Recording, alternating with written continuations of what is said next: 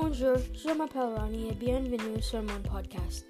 Ce podcast explique pourquoi je pense que le Miami Heat vont battre le Los Angeles Lakers en finale de la NBA.